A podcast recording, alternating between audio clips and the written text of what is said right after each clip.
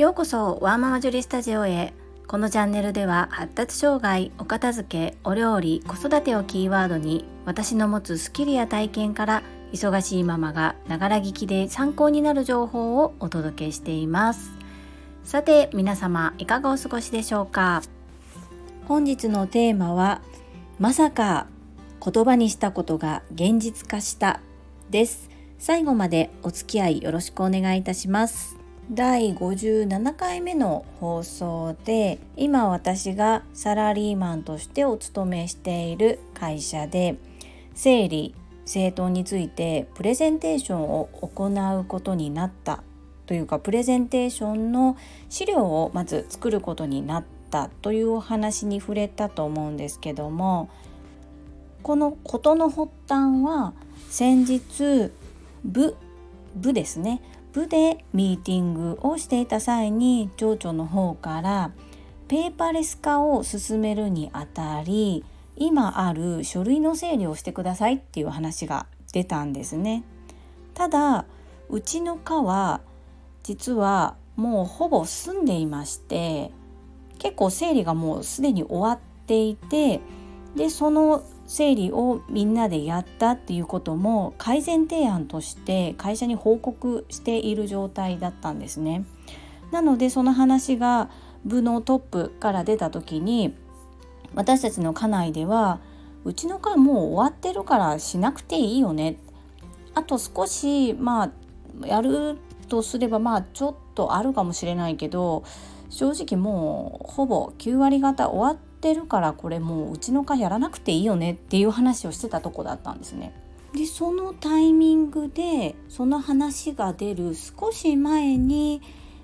うちの課でグループで出していた改善提案に対してまあ会社の方から割と高評価をいただいてあよく頑張りましたみたいな感じで出した改善提案に対して評価がついて戻ってきているタイミングだったんですね。そこでうちの課の課長にうちの部の部長からこのやり方を支店内に何か展開できるようなパワーポイント資料などないですかっていう話が来たんです。でそのグループ改善に取り組んだグループのメンバーの中の方々がほぼもう移動だったり退職でいなくて実際に主要メンバーであの取り組んでいたのが私なので私に話が降りてきた。で課長もよく分かっていないのでなんかパワポで資料を作れるみたいな話が来たんですね。これ正直え？私がっていうところもあったんですけどこれ私にとったらこうピンチはチャンスだっていう感じでですね正直うちの会社こう系統職種でまず仕事が本当にできるかできないじゃなくて職種で線を引くところがある会社なんですよ。なので私は職種的にはこう課長部長っていう形で上がっていかない方の職種なのであんまりこうそういう立場の人にこうプレゼンとかを依頼するそういう業務が降りてくることがないんですよね。プラスこの科で取り組みをした時に私はいつかうちの科がモデル化こんなことこんな取り組み方をしてこう整理整頓をしたことによってプラスしかないよとってもいい効果が出たよっていうモデル的な科になりたいっていうことを実はブログなどで宣言してたんです。ただまあ反対勢力があったり反対勢力のおかげで3ヶ月間ずっと無視されたりっていうような状況があって一旦整理の作業を進めるっていうことは中断したこととかもあったんですね。そりゃそうですよね良心的に無償で私のスキルを提供して一緒にやっていこうってなって会社にとってプラスのことをしてるのに、まあ、その中の方から無視だったり冷淡な態度を同じ職場なのに3ヶ月間ぐらいされてで上司がやろうって言ってやっているのにもかかわらず上司からも何もサポートというかそこの部分に対してフォローもないまま私が我慢するしかないっていう状況に追いやられてさらにその整理整頓っていう作業を私が進めていくほど私は元気もパワーもなかったんですよね。なので一旦中断したんですけれどもまあいろいろなことがあって結果的に途中からまた進められることになって今があるっていう状況なので正直私はもやっとした部分も持ってるんですね。ただその時とメンバーも管理職も変わっていますし他人と過去は変えることはできませんが自分と未来は変えることできるんですよね。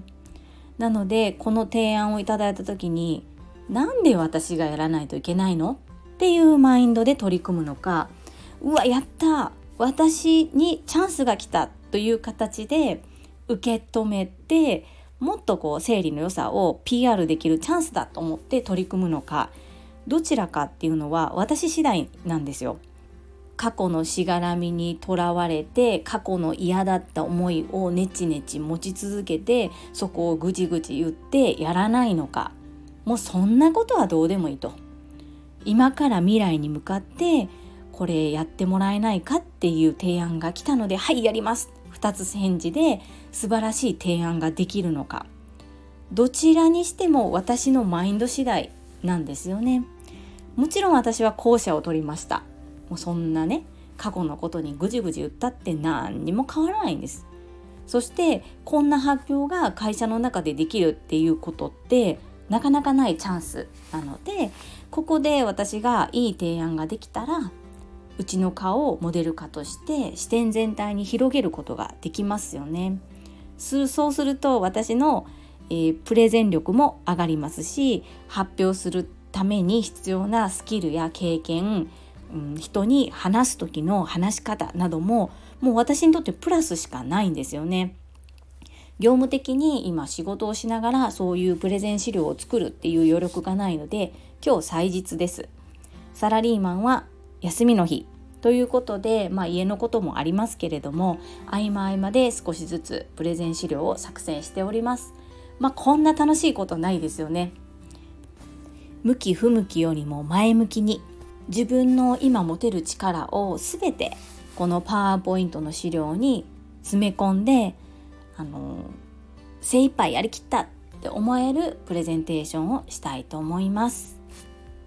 評価は相手がしますので私が120%魂込めて一生懸命やっても受け取る側にそれが届かないと意味がないです。なので相手に「わあこんなやり方があるんだこういうふうにすればうまくいくんだ」っていうふうにややりたいなっていう気持ちにさせれるようなプレゼンができたらなというふうに思っています。またあのその結果が良くても良くなくてもこちらで皆さんにシェアしていきたいと思いますので応援よろしくお願いいたします。皆様の参考になれば幸いです。最後にお知らせをさせてください。月に一度オンラインでデコ巻き寿司講座を開催しております。デコ巻き寿司ってだーにという方は第6回目の放送を参考になさってください。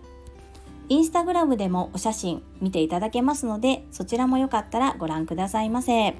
お申し込みは公式 LINE またはじゃらんネットさんのページで承ります。じゃらんネットさんのページちょっと分かりづらくてですねキーワード検索でジェリー当店がジェリービーンズキッチンという名前で、えー、お料理教室をさせていただいておりますので JELLY